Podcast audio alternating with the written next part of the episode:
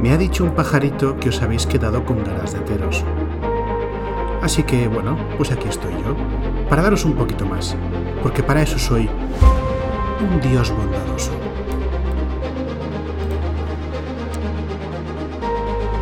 Hola a todo el mundo, os doy la bienvenida a Level Up, un podcast ofrecido por Ediciones Shadowlands, dedicado a Dungeons and Dragons y en el que te echaré una mano para acercarte al juego y empezar tus aventuras en sus mundos. Yo soy la Chaje Master y hoy vamos a seguir hablando de este escenario de campaña que es la mítica Odisea de Teros. Antes que se me olvide, quiero hablaros de shadowlands.es barra level up, una dirección en la cual podéis inscribiros a la newsletter del programa y estar los primeros informados de cuando salen eh, nuevos episodios y además llevaros una aventurilla muy interesante con la que podéis empezar a echar mano y jugar unas partidas con este reglamento. Pero lo importante hoy es darle la puntillita al programa que empezamos la semana pasada, en la que nuestro queridísimo Javi estuvo hablándonos acerca de los entresijos de los dioses y el mundo de Teros. Sin embargo, hoy, yo ya solo, por desgracia, claro, quiero hablaros del el libro, eh, lo que es el producto físico que podéis adquirir y donde se contienen todas estas cosas tan chulas. Intentaré no repetirme demasiado y voy a ir un poquito más, eh, más rápido y especificando sobre todo aquellos aspectos eh, más mecánicos, ¿no? más de reglas o de contenidos que pueden resultar interesantes. Sin quitar, evidentemente, que hay grandes capítulos dedicados al trasfondo, a la historia y a la geografía del mundo de Teros, que ya os puedo asegurar que valen muchísimo, muchísimo la pena. Como sabéis, lo que primero encontramos en estos libros es una introducción, en la que se nos dice dónde nos estamos metiendo, qué es el mundo en cuestión que estamos visitando y cuáles son sus principales características. Nos dan básicamente la bienvenida a Teros.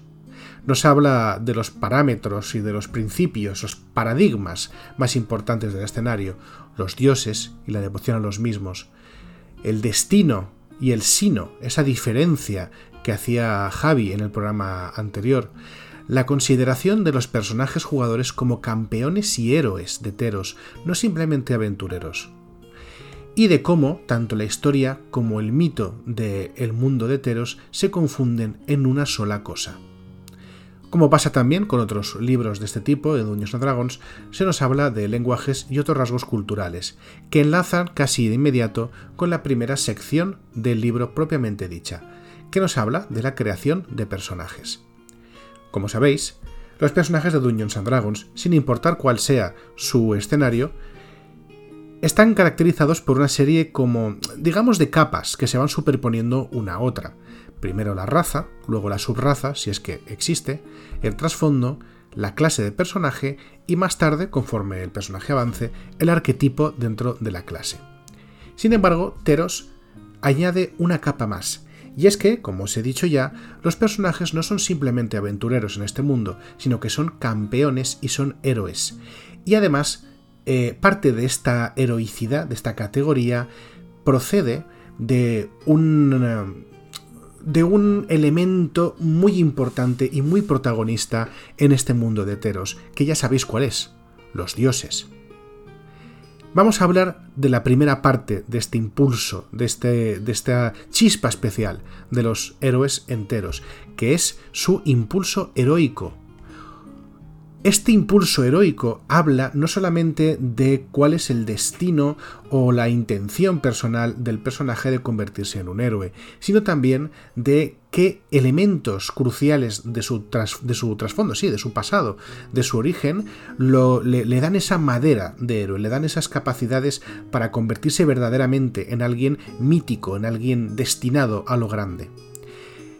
A partir de la página 12 del libro se nos habla de una serie de dones sobrenaturales. Estos dones sobrenaturales se acoplan, se añaden a la creación de personaje y nos van a dar una serie de características especiales que no tiene ninguna otra, eh, ninguna otra persona eh, dentro de Teros, al menos ninguna otra persona que no comparta con nosotros este particular origen. Os voy a comentar uno, hay varios, pero uno, eh, que es el primero de ellos, eh, se llama Ambir, Route en, inglés, no sabría traducirlo en estos momentos, pero eh, se trata de un personaje que ha sido forjado de una manera u otra en los fuegos y el yunque del dios Purforos, que, si os acordáis, es el dios del fuego, la creación y la forja. Esto te convierte en una especie de constructo mágico, es muy muy interesante. Aunque, eh, así es como te lo describe, aunque también eh, creo que se podría orientar de otra manera y tener una persona que está hecha pues aparentemente de carne y de hueso, pero que en el fondo está construido de una manera más mística, ¿no? En algunas eh, versiones del universo de los cómics de DC, Wonder Woman está hecha de barro y bendecida por los dioses para que, para que viva. Esto sería una cosa muy muy parecida. Sea como fuere, eh, eres verdaderamente un constructo y tienes una serie de capacidades que te convierten eh, en, tal, o que derivan de esa naturaleza, mejor dicho. Por ejemplo, salvaciones en, a las tiradas para, de salvación, por supuesto, para evitar ser eh, envenenado, resistencia al daño de veneno, ser inmune a la enfermedad, no necesitar comida, bebida, oxígeno, vaya, no necesitar respirar y no necesitar, y no necesitar dormir. Esta ventaja viene de esa naturaleza mítica, y como digo, solamente es la primera que nos encontramos en una lista relativamente corta, pero que aún así nos dan, pues más o menos, yo diría que una media docenita larga de, capacidades y de, posibilidades para que eh, cada uno dentro del grupo de juego pueda tirar para un sitio distinto. Y por supuesto, os podéis imaginar muy bien que eh, aunque no todos ellos están relacionados directamente con uno o con más dioses, de hecho hay alguno, por ejemplo el iconoclasta, que es el que nos hablaba Javi la semana pasada, que de hecho no está vinculado con ningún dios porque les da la espalda de manera activa, eh, todos ellos tienen que ver con este aire mítico, este aire heroico del escenario. La segunda elección que nos da el libro son las razas. En el eh, capítulo 7 de este podcast ya hice un repaso a las razas que podemos encontrar en eh, Teros. Pero creo que vale la pena hablar un poco por encima de, ellas. Lo primero que nos habla es de los humanos típicos que podemos encontrar en Teros. Luego hablamos de los centauros, de cómo se organizan, cuál es su sociedad, así eh, hablando de ella de una manera eh, más o menos general eh, de qué clanes, por así decirlo, o qué manadas de centauros podemos encontrar y cuáles son sus, eh, sus rasgos de, juego. Los, rasgos de juego de los, centauros, pues vienen a ser una fuerza y una sabiduría por encima de la media, la capacidad de correr más rápido, dado que son básicamente cuadrúpedos, vaya, eh, la capacidad de cargar, eh, causando más daño o siendo más feroces cuando golpean después de haber, eh, haber corrido armas naturales en la forma de sus pezuñas y el hecho de que, bueno, pues que son centauros, que tienen un cuerpo de caballo y eso les concede determinadas ventajas y determinados inconvenientes.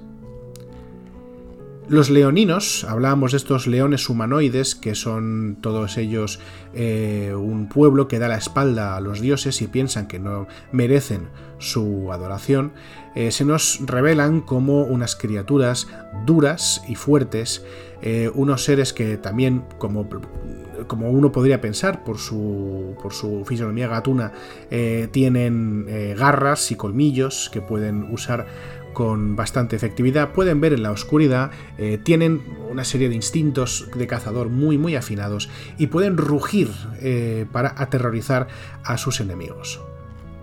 Los minotauros de Teros son criaturas feroces y brutales. Muchas veces, eh, bueno, muchas veces, la mayoría diría yo, son sirvientes, quizá no siempre voluntarios, del dios Mogis, que es el dios minotauro de la matanza. También son muy fuertes y muy duros. Son capaces de atacar con sus cuernos, eh, que son incluso más poderosos si han podido cargar antes. y eh, son especialmente intimidatorios eh, debido a que, bueno, pues que son torres de músculo acabados en dos cuernos afilados y de gran tamaño. ¿Qué se le va a hacer? Los sátiros son otra de las razas que podemos escoger dentro de heteros. Son carismáticos y diestros. Son capaces de correr muy rápido y de golpear con sus cuernos después de una carrera, causando pues, un daño interesante. Tienen cierto nivel de resistencia a la magia, son capaces de saltar grandes distancias con sus patas de cabra y eh, son unos juerguistas naturales, con lo cual su selección de habilidades así lo demuestra. Los tritones son seres subacuáticos que tienen unas características físicas y un carisma eh, sobresaliente. Son capaces de moverse bajo el agua, eh, controlar y respirar hasta cierto punto eh, dentro de este elemento y además de esto son capaces de hablar o comunicar ideas simples con seres de las, de las aguas. Continúa el libro dándonos dos opciones de subclase, que son el Colegio de la Elocuencia para los bardos y el Juramento de la Gloria para los paladines. Mm, ya sabéis que no puedo hablar, o no, que he decidido no hablar demasiado sobre aquellas opciones de personaje que no están dentro del SRD. Eh, así que simplemente sabed que están aquí, ¿vale? Pero, pero, en primicia, jaja, ya aparezco Loman, en primicia os puedo decir que debido a las múltiples peticiones que me han hecho al respecto, voy a hacer un programa especial hablando con cierto detalle, pero sin entrar en mucha precisión, de todas las subclases disponibles para todas las clases de Dungeons and Dragons, y lo voy a hacer relativamente pronto. Así que no voy a entrar ahora a definir eh, ni a hablar de estas dos subclases, pero vaya, que están aquí. Y os digo más, no solo están aquí, están también reformuladas en el libro de Tasha. Con lo cual, cuando hable del libro de Tasha, que tampoco será dentro de mucho, volveré a hablar de estas subclases. Eh, y vaya, bueno, que al final lo acabaréis escuchando, no os preocupéis por eso. Para acabar, eh, simplemente tenemos un trasfondo más, que es el de atleta, y así acabaríamos con esta primera parte del libro de Teros, porque la segunda se mete de cabeza en los dioses. Y aquí nos habla de manera vamos, extensiva de los 15 dioses de Teros, de cuál es su, su función, de cuál es su historia, de cuál es eh, su culto, aunque todavía esto todavía será más... Eh, será explicado con más detalle en capítulos posteriores.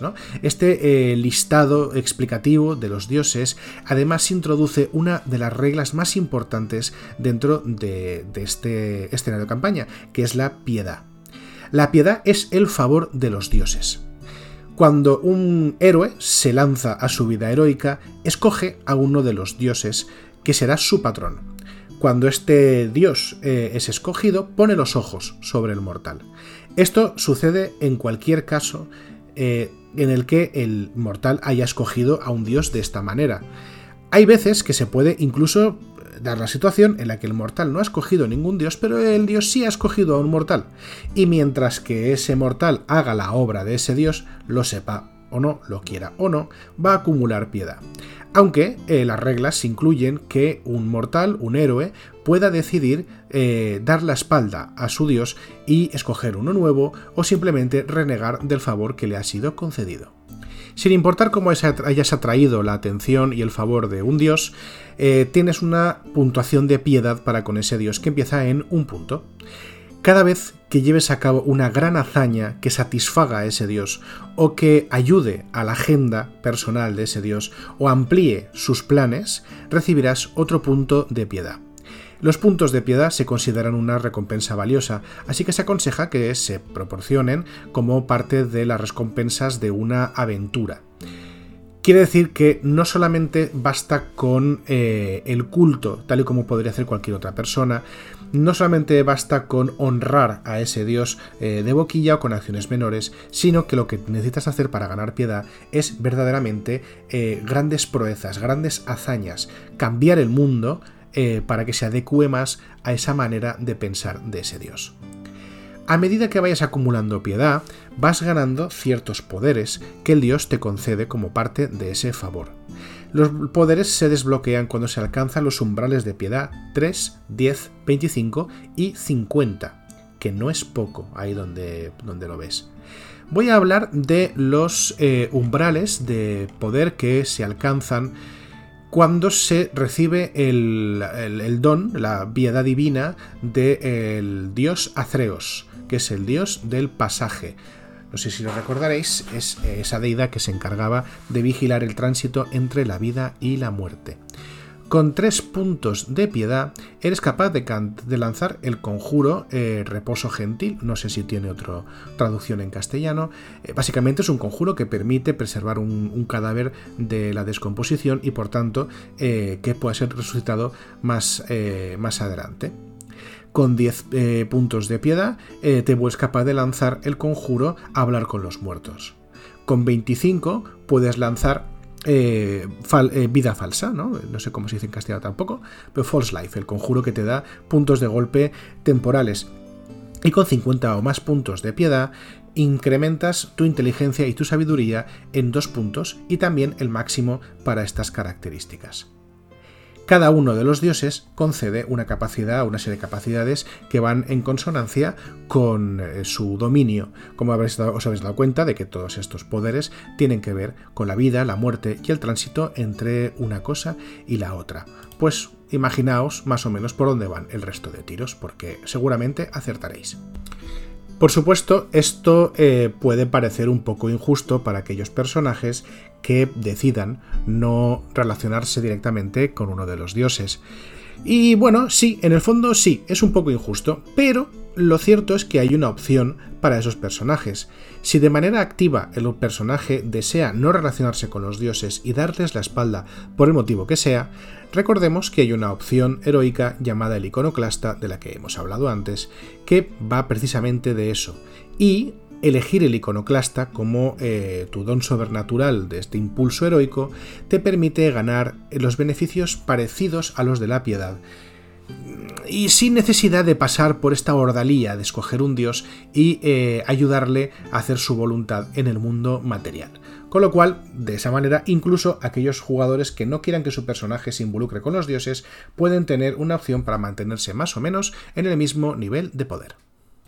Cuando acaba la lista de estos dioses y de su, eh, de su descripción eh, y de los poderes que pueden garantizar a sus devotos, pues acaba también el capítulo 2 y empieza el capítulo 3 llamado Los reinos de los dioses y los mortales, que va a hablarnos de la geografía y en parte de la historia de Teros. Es un capítulo extenso y es muy muy chulo. Nos habla de cosas muy interesantes y nos pinta un, uh, un mundo muy muy guay que se basa, como ya sabéis, en la, en la Grecia clásica, pero hasta un punto insospechado, porque resulta que es verdad que muchísimas de las cosas que han pasado en este mundo de Teros, muchísimas de estas leyendas, en realidad son interpretaciones de nuestros mitos griegos, y a poco que sepas un poco de, todo esto, de, mitología griega, lo reconoces muy rápidamente, y estoy completamente seguro de que hay otras tantas cosas que estoy leyendo o que he leído y que no he sabido reconocer. Así que si os gusta la mitología griega, os lo vais a gozar este capítulo, y si no, yo creo que también porque de verdad que este mundo está muy bien pensado. El capítulo cuarto nos habla de cómo crear aventuras para el mundo de Teros y como ya dijimos en su momento, lo que eh, hace sobre todo es basarse en la relación de los campeones, de los héroes, con los dioses, incluyendo la comunicación con estos, ideas para crear estos eh, prodigios y estos momentos donde los dioses mandan señales para comunicarse con los mortales, incluso con los héroes. Eh, y también eh, una serie de bendiciones que los distintos dioses podrían dedicar a sus pues eso a sus a sus campeones a sus elegidos nos vuelve a hacer una lista de cada uno de los 15 dioses de, de Teos donde además nos da una serie de ideas para los campeones, los villanos, qué tipo de campañas pueden relacionarse con, los, con, cada uno de los dioses, cuáles son sus planes eh, y algunos de los escenarios más típicos que nos podemos encontrar cuando nos eh, estamos en una cuando estamos dentro de la esfera de atención de ese dios, ¿no? Ya sea como aliados o como enemigos incluyendo algunos mapas bastante, bastante chulos que por cierto estoy viendo que muchos de ellos son de Dyson Logos, que es un grandísimo artista y al cual, bueno, pues saludo, aunque creo que no me va a escuchar. Una lástima de todos modos. El capítulo 5 es breve y nos habla de los tesoros mágicos que nos podemos encontrar enteros que, como habéis imaginado, tienen un origen eminentemente divino. Eh, entre ellos encontramos los artefactos que son eh, las armas de los cinco dioses principales, de las que también nos habló Javi en el programa anterior. No voy a hacer mucho más, eh, mucho más hincapié en este, en este capítulo. Y voy a centrarme para acabar en el capítulo 6, donde se nos habla de los aliados y los enemigos una lista de las criaturas que nos podemos encontrar en Teros, incluyendo también una sección donde nos habla de cómo adaptar algunas de las criaturas de inspiración grecolatina que ya encontramos en los eh, manuales de Dungeons and Dragons, como los basiliscos, los cíclopes, los krakens, las lamias, medusas, etc. Aún así, eh, es una lista de monstruos bastante, bastante nutridita y que nos da ideas muy buenas que yo personalmente incluso eh, aplico fuera de Teros porque hay criaturas muy, muy, muy chulas. Mm, en muchas ocasiones también podemos ver aquellos que, sabemos un poquito eh, de, Magic the Gathering, ¿no? del juego de cartas, para el cual originalmente se, se creó el escenario de Ceros. Eh, podemos ver también eh, algunas de las tendencias en la creación de criaturas de Magic the Gathering. ¿no? Es muy normal que, haya muchos tipos de, tritones, que los demonios se adapten muy bien sin dejar de ser demonios, se adapten muy bien a el lugar donde, donde aparecen, que haya ángeles de una u otra manera, espíritus, en fin, en realidad, todas estas cosas lo que nos hacen es eh, disfrutar o ser capaces de reconocer muchas caras y de ver cosas que de una manera muy sencilla y sin complicar mucho la cabeza vamos a poder adaptar para nuestras partidas. Pero, pero, de lo que yo quería hablar es de la última de las grandes mecánicas que nos podemos encontrar en este libro de Teros, que es una mecánica que es muy sencilla de usar y que yo os recomiendo fervientemente que la uséis en vuestros combates, especialmente contra aquellas criaturas más poderosas y más peligrosas eh, que queráis eh, lanzar contra vuestros eh, personajes o contra vuestros jugadores y son las, eh, los encuentros míticos. Como digo, es una mecánica sencilla pero potente. Y es que un encuentro mítico es un encuentro contra una criatura que tiene un rasgo mítico. Y estos rasgos casi siempre, bueno, casi siempre no, los tres ejemplos que tenemos siempre son así, les permite que al llegar a los cero puntos de golpe, pasa algo, en vez de ser derrotados, pasa algo en el escenario, algo cambia en el entorno o cambia en ellos, de forma que vuelven a tener una cantidad eh, concreta de puntos de golpe y eh, son capaces de usar toda una lista nueva de poderes, de ataques, de capacidades llamados rasgos míticos. Los rasgos míticos se parecen mucho a las acciones legendarias, las acciones míticas se parecen mucho a las acciones legendarias, pero no son exactamente iguales. Realmente no hay una sección describiendo cómo funcionan como conjunto, estos rasgos míticos, pero cada, uno de una de estas criaturas eh, explica cómo funciona el suyo propiamente dicho. Voy a leer por encima eh, la primera que nos encontramos, que es Arasta, una especie de araña gigantesca eh, que tiene bastante mala pinta. Arasta es eh, un bichito precioso de desafío 21, lo cual ya lo convierte en un monstruo épico, para quien me quiera entender. Y encontramos que dentro de sus rasgos tiene lo siguiente, armadura de arañas, que es un rasgo mítico, que se recarga después de un descanso corto o largo. Y nos dice que si Arasta queda reducida a 0 puntos de golpe, no queda inconsciente ni muere. En vez de eso, automáticamente gana 200 puntos de golpe y eh, sus hijos e hijas inmediatamente eh, se arremolinan alrededor de su cuerpo para protegerla, garantizándole 100 puntos de golpe temporales. Estos hijos e hijas creo que era intuitivo, pero aclaro que son arañas de un tamaño considerable. Pero es que además, una vez eh, haya activado este rasgo mítico, puede usar una serie de opciones adicionales como si fuesen acciones legendarias. Tanto de las acciones legendarias como de lo que significan ya hemos hablado también en otros programas anteriores, con lo cual me remitiré a ellos para que eh, echéis un vistazo y sepáis exactamente de lo que estoy hablando. Pero baste decir que son acciones que la criatura puede usar eh, al final del turno de cualquier otra criatura en combate, dándole más presencia eh, en el encuentro que simplemente esperar a su turno.